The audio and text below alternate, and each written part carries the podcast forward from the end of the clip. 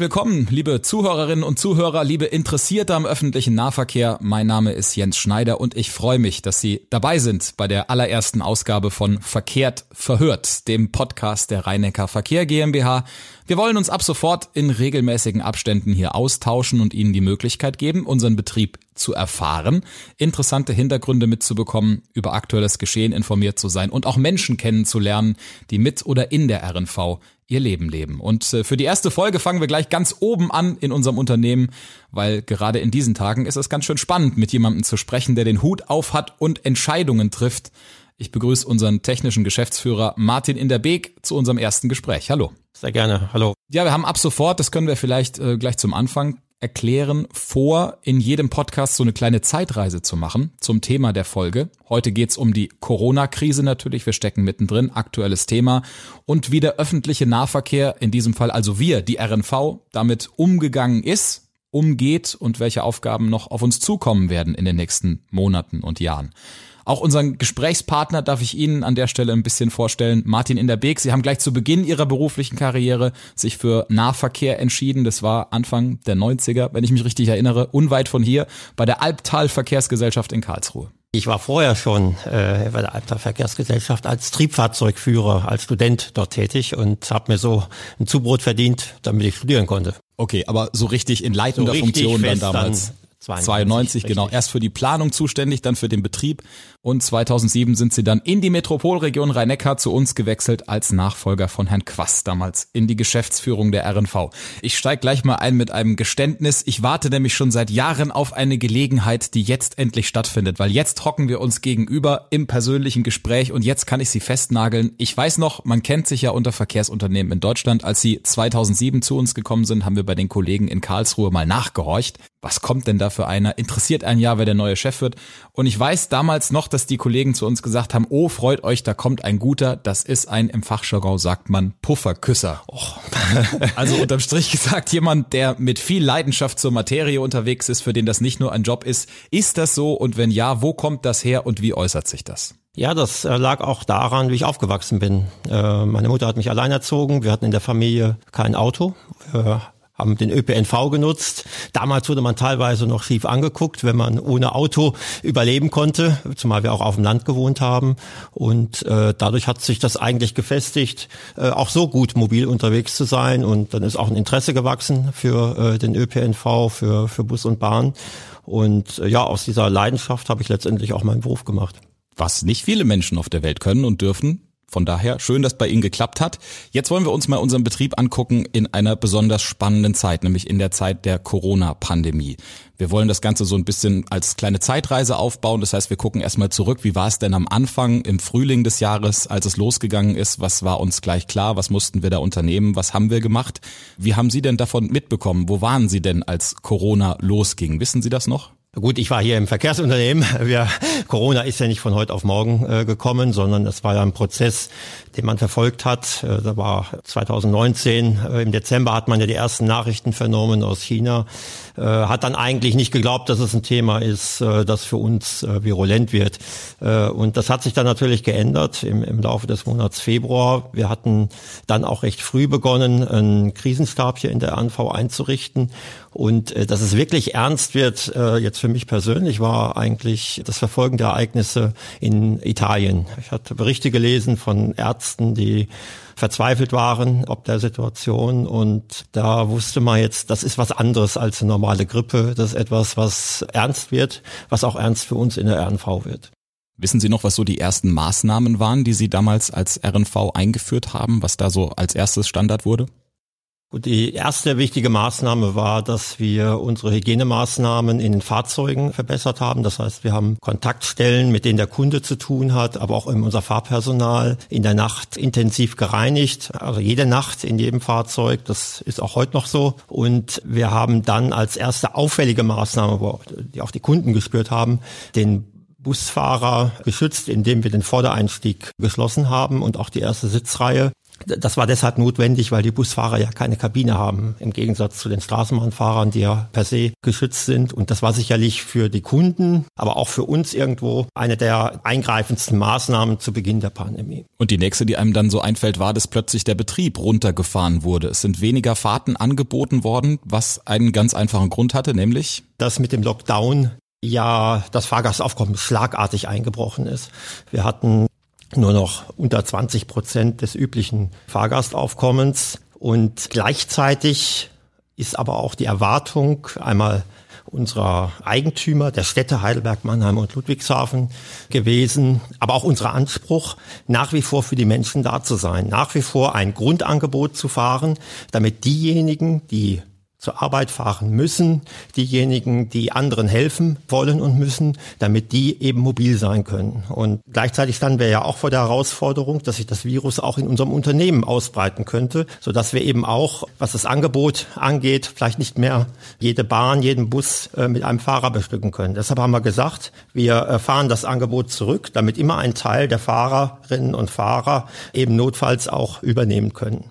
Es war ja damals auch so, dass wir selber, wie ganz, ganz viele in Deutschland zu dem Zeitpunkt, auch immer so Schritt für Schritt nochmal ein Stück dazugelernt haben. Ich weiß so, dass das Angebot nachgebessert wurde, gerade was so die systemrelevanten Berufe anging. Da gab es dann Fahrten, die extra nochmal Richtung Klinikum gingen, um das medizinische Personal da zum Beispiel abends noch gut nach Hause und wieder hinzubringen und so weiter. Also das war für uns auch eine interessante Zeit. Wir hatten ja nicht viel Zeit, um das Angebot neu zu konzipieren. Die Ansage war 50 Prozent reduzieren. Auch das Land Baden-Württemberg hat das so als Direktive herausgegeben für die Verkehrsunternehmen. Und im Detail konnte man innerhalb der Kürze der Zeit nicht alles abprüfen. Sind die Zeiten richtig, die wir gewählt haben? Deshalb war es uns von Anfang an wichtig, das intensiv zu begleiten. Wir haben zusätzliche Einsatzwagen in den ersten Tagen da gehabt, die punktuell verstärkt haben, zum Beispiel in Heidelberg Richtung Neuenheimer Feld, auch bestimmte Wirtschaftsbetriebe in Mannheim haben wir noch zusätzlich dann bedient. Und diese Erfahrung, die wir in der ersten Woche gewonnen hatten, haben wir dann in der zweiten Woche eingearbeitet, sodass dann ein Fahrplanangebot zur Verfügung stand, was eben diesem besonderen Zustand des Lockdowns am besten Rechnung getragen hat. Es ist auch so gewesen, dass wir die Fahrzeuge fast alle draußen hatten. Es ging ja auch darum, dass die Menschen in den Bahnen und Bussen Abstand halten konnten. Es gab ja damals noch das Thema Maske nicht. Und dann haben wir gesagt, wir bilden zum Beispiel auf der Linie fünf lange Züge. Ja, alle 20 Minuten hat man dann einen Doppelzug gehabt. Auch auf der Linie 1 in Mannheim, die ja relativ stark ist. Das war eben auch ein Beitrag dazu, dass man eben sicher mit dem ÖPNV auch in dieser Zeit unterwegs sein konnte. Und nicht nur nach außen hin, also das waren jetzt die Wirkungen, die die Fahrgäste gespürt haben, sondern auch nach innen drin für ihre Mitarbeiter hat sich viel verändert, gerade was das Thema Digitalisierung zum Beispiel anging und so. Wir haben ja auch ähm, nicht nur Fahrerinnen und Fahrer, sondern auch Menschen, die in unseren Büros arbeiten, in der Planung, in der äh, Finanzbuchhaltung etc. Auch da gab es Neuerungen, haben wir schnell versucht zu reagieren, nämlich ja, für uns als Verkehrsunternehmen, was ja eine klassische Verwaltung hat, aber eben auch Werkstätten, den Betrieb, galt es natürlich auch zu schauen, wie können wir unseren Arbeitsalltag organisieren. So haben wir bei vielen Mitarbeitern die Möglichkeit gehabt, dass sie eben auch mobil arbeiten konnten. Da hat sich sehr bewährt, dass wir auch schon in der Vor-Corona-Zeit diese Möglichkeit im Angebot hatten. Längst nicht so ausgeprägt, wie das heute der Fall ist. Aber technisch waren wir da schon gut aufgestellt, sodass wir jetzt sehr vielen Mitarbeiterinnen und Mitarbeitern diese Möglichkeit anbieten konnten. Aber nicht jeder in einem Verkehrsbetrieb kann von zu Hause aus arbeiten. Ganz klar die Fahrerinnen und Fahrer schon zweimal nicht, aber eben auch nicht die Personale in den Werkstätten und in der Betriebszentrale. Hier ging es vor allem darum, dass wir den Mitarbeiterinnen und Mitarbeitern zum einen ermöglichen, die Arbeitsleistung auch zu verschiedenen Zeiten zu erbringen, die eben nicht im normalen Arbeitsplan sind. Zum anderen war es wichtig, dass wir Gruppen bilden, die nicht zusammentreffen. Das heißt, wenn jemand an Corona erkrankt wäre und dann eben eine ganze Schicht nach Hause geschickt werden muss, dass wir immer dann noch Mitarbeiter haben, die dann nicht mit denen in Berührung gekommen sind und damit einen äh, Betrieb nach wie vor sicherstellen können. Das war die Lockdown-Phase, die kritische. Danach wurde der Betrieb langsam wieder hochgefahren. Das sind aber auch gleichzeitig neue Herausforderungen gewesen, die da auf uns zugekommen sind. Denn Sie haben es schon angesprochen, so Thema Maske und so kam plötzlich auf den Plan. An was erinnern wir uns da? Ja, die Einführung der Maskenpflicht war natürlich was sehr Ungewohntes für uns in Deutschland, in Europa denke ich auch. Man kannte ja die Bilder aus Asien und hat vielleicht eher immer ein bisschen belächelt, wie man gerade zu Grippezeiten dort unterwegs ist. Man muss ja auch sagen, dass der Weg dahin ja auch bei uns relativ lang war. Zunächst dieses, die Maske ist eigentlich nicht geeignet, um andere vor Corona zu schützen. Da hat man doch an Erfahrung auch dazu gewonnen. Ja, man muss ja eben sehen, das ist vielleicht für uns in Europa ungewohnt, dass es Themen gibt auf der Welt, in denen man sich nicht gleich auskennt, sondern dass man auch erstmal forschen muss, dass man Erfahrung sammeln muss, dass man eben auch vielleicht äh, Hinweise oder Regularien, die man äh, zunächst getroffen hat, wieder zurücknehmen muss und vielleicht andere Dinge, die man vorher abgelehnt hat, dann doch sagen muss, Mensch, jetzt haben wir dazu gelernt, jetzt macht es eben Sinn, zum Beispiel eine Maske zu tragen, um eben vor allem dann, wenn man den Abstand nicht wahren kann. Es gilt ja auch nach wie vor und das ist ja auch gut, Abstand zu halten, weil das schützt am besten. Aber eben gerade im ÖPNV ist es eben so, dass man sich doch auch nah sein kann, dass man sich begegnet und äh, das vielleicht auch im Berufsverkehr das enger zugeht. Und da ist die Maske eben das erste Mittel der Wahl. Das hilft eben, andere zu schützen und aber auch, wie man inzwischen weiß, auch sich selbst etwas zu schützen. Müssen wir da vielleicht auch ein Stück weit verlorenes Vertrauen wiedergewinnen von Menschen, die sagen, ich fühle mich immer noch unsicher jetzt in solchen Zeiten wieder ÖPNV zu nutzen? Natürlich ist es wichtig, dass man Vertrauen wieder gewinnt bei den Fahrgästen. Und da muss man sagen, müssen wir was tun und da tun wir auch sehr viel. Zum Beispiel die Hygienemaßnahmen, zum Beispiel das Öffnen der Türen an jeder Station, dass man eben nicht den Haltewunsch drücken muss. Aber wir brauchen da auch die Fahrgäste. Jeder muss da seinen Beitrag leisten indem zum Beispiel eben die Kunden die Hygienemaßnahmen einhalten, die Maske tragen. So gemeinsam, letztendlich wie in einem Team, kann es gelingen, dass man eben sicher im ÖPNV unterwegs sein kann. Und zum Zweiten gibt es ja mittlerweile auch Untersuchungen, die auch belegen, der ÖPNV ist nicht der Hotspot der Ansteckungsgefahr, sondern es sind private Feiern, es sind Anlässe, in denen viele Menschen in einem engen Raum zusammen sind, wo nicht gelüftet wird. Wir haben zum Beispiel ja auch die Lüftung in unseren Fahrzeugen verbessert. All das trägt dazu bei, dass man sich im ÖPNV relativ sicher fühlen kann. Da kam von einigen Fahrgästen auch die Frage, warum setzt er nicht einfach mehr Fahrzeuge ein? Da können wir ganz einfach darauf antworten, es gibt keine. Ja, Fahrzeuge fallen nicht vom Himmel, sondern äh, wir sind ja gerade dabei, die Rhein-Neckar-Tram 2020 zu beschaffen. Das hat einen großen Vorlauf und äh, die Produktion läuft jetzt an und wir werden ja die ersten Fahrzeuge auch erst im Sommer 2022 einsetzen. Daran sieht man schon, wie lange es braucht, um Fahrzeuge auf die Schiene zu stellen. Abgesehen davon muss das Ganze auch finanziert werden. Ja, das sind Herausforderungen, die wir haben. Auf der anderen Seite ist es so, wenn es doch auch Möglichkeiten gibt, gerade durch das Tragen der Maske, trotzdem gut und sicher im ÖPNV unterwegs zu sein, wie ja auch viele aktuelle Studien jetzt zeigen, dann ist es doch sicherlich auch eine vertretbare Maßnahme, um eben sich zu schützen und andere zu schützen. Jetzt haben wir schon über neue Fahrzeuge gesprochen, über Zukunft und auch über Geld ein bisschen. Ähm, was bedeutet denn die Corona-Pandemie jetzt langfristig für den ÖPNV? Ich meine, wir waren ja gerade mehr oder weniger im, im Aufwind. Klima und so wurde immer wichtiger. Der ÖPNV spielt eine wichtige Rolle für die Zukunft. Das hat sich jetzt gerade so ein bisschen wieder gebremst, hat man das Gefühl. Der Stellenwert des ÖPNVs ist nicht gebremst aus meiner Sicht. Man muss sagen, dass in den letzten Jahren ja die Erwartungen an einen guten ÖPNV deutlich zugenommen haben. Das Thema Klimaschutz, denken wir hier an die Klimaziele, die ja jetzt gerade auch noch mal in Brüssel trotz Corona, sage ich, verschärft wurden. Und äh, diese Problematik oder die Herausforderung, vor der wir hier stehen, die ist ja durch Corona nicht vorbei. Ganz im Gegenteil. Ja, das läuft kontinuierlich weiter. Das hat ja auch die Politik erkannt. Deshalb hat man auch gesagt, der ÖPNV darf aufgrund von Corona nicht zugrunde gehen, sondern er muss gestützt werden. Deshalb sind wir sehr froh, dass es gelungen ist, einen Rettungsschirm zu spannen für den ÖPNV. Der Bund und die Länder fangen die Defizite, die wir jetzt haben, durch ausbleibende Fahrgeldeinnahmen auf. Und wir hoffen, dass es auch noch im nächsten Jahr der Fall sein wird.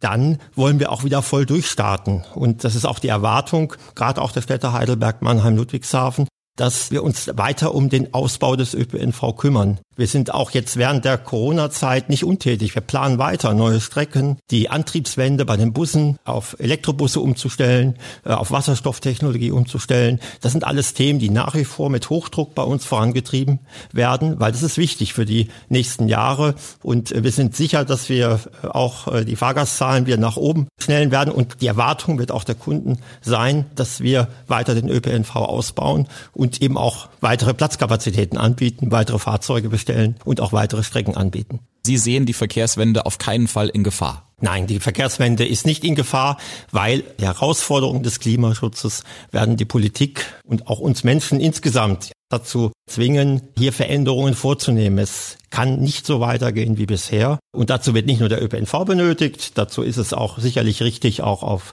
andere Verkehrsträger zu setzen. Natürlich auch das äh, Elektroauto, aber eben auch das Fahrrad im Verbund mit dem ÖPNV. Insofern ist die Verkehrswende vielleicht jetzt etwas äh, gehemmt während Corona. Natürlich, weil das auch bei den Menschen natürlich jetzt vorrangig in den Köpfen ist. Auf der anderen Seite aber auch ja jetzt viele Mittel bereitgestellt werden, um die Wirtschaft wieder in Schwung zu bringen. Und da ist es doch vernünftig, da zu investieren, wo eigentlich die Zukunft liegt. Und das ist vor allem auch mit der ÖPNV. Sie fühlen sich als Geschäftsführer eines öffentlichen Nahverkehrsunternehmens gestärkt genug in dieser Aufgabe, in Zukunft noch mehr Menschen zu befördern und ihr Unternehmen noch leistungsfähiger zu machen in dem Sinn. Ja, das ist so. Kurze Antwort, deutliche Antwort. Schön. Was würden Sie sich wünschen, jetzt gerade mal so in Richtung öffentliche Hand? Wir haben eben schon angesprochen, es werden viel Gelder momentan ausgegeben für Sachen, die notwendig sind, damit zum Beispiel Existenzen nicht verloren gehen, damit das Leben weitergehen kann, so normal wie es nur geht. Gibt es was, was Sie sich als Verkehrsunternehmen für die Zukunft jetzt noch wünschen würden? Gut, wichtig ist, dass man weiter durchhält jetzt in dieser Krise, ja, dass es gelingt, auch die richtigen Entscheidungen zu treffen, was ja nicht immer einfach ist. Und bezogen auf den ÖPNV ist es natürlich wichtig, dass wir auch im nächsten Jahr schauen, wie wir die geringeren Fahrgastzahlen auch wirtschaftlich ausgleichen können, also dass auch hier ein Rettungsschirm greifen kann und gleichzeitig aber auch die Mittel für den Ausbau bereitstehen, dass man weiter mit hoher Intensität da dran bleibt. Ich denke, das ist ganz elementar für die Zukunft des ÖPNVs. Gleichzeitig ist es auch, denke ich, ein gutes Signal in Richtung Mitarbeiterinnen und Mitarbeiter im Unternehmen. Man muss ja sagen, dass hier Großartiges geleistet wurde von den Kolleginnen und Kollegen. Da ist es natürlich ganz wesentlich, ja, dass man jetzt auch wieder optimistisch in die Zukunft schauen kann, wie es dann weitergeht. Ne? Das ist ein schönes Schlusswort. Jetzt sind wir ja gestartet in diesem Podcast mit der persönlichen Frage nach ihrer Geschichte und wie sie zur Materie gekommen sind. Jetzt runden wir das Ganze einfach mal ab mit der Frage, macht's denn unter den aktuellen Umständen noch Spaß und wie lange wollen sie noch? Oh, ja, jetzt aber hier. Mir macht's nach wie vor sehr viel Spaß und ja, wir arbeiten ja gerade an einer Ausbaustrategie RNV 2030. Die Idee ist zu schauen, wie können wir noch mehr Kunden überzeugen davon, mit dem ÖPNV zu fahren. Das setzt einfach voraus, dass wir noch leistungsfähiger werden, sprich dichtere Takte, neue Strecken und da macht Spaß dran zu arbeiten und ich denke, das ist eine Perspektive auch für mich als Geschäftsführer, hier noch viele Jahre produktiv tätig zu sein. Da haben sie uns jetzt ja spannende Aussichten mitgegeben. Mal sehen, was das im Detail in der Zukunft dann heißt. Auf jeden Fall Ihnen viel Erfolg und vielen Dank fürs kurze Gespräch. Martin in der Bege. Dankeschön. Und abschließend noch ein Dankeschön an unsere Zuhörerinnen und Zuhörer, dass Sie die ersten waren, die mit dabei waren, jetzt bei der ersten Folge von Verkehrt verhört, dem Podcast der Rheinecker Verkehr GmbH. Wir hoffen, Ihnen hat's gefallen. Sie konnten ein bisschen interessante Einblicke in unser Unternehmen mitnehmen. Wir freuen uns, Sie in Zukunft weiterhin zu begrüßen, haben noch viele interessante Themen für Sie vorbereitet, wünschen Ihnen auf Ihren Wegen gute Fahrt. Danke fürs Interesse. Bis bald.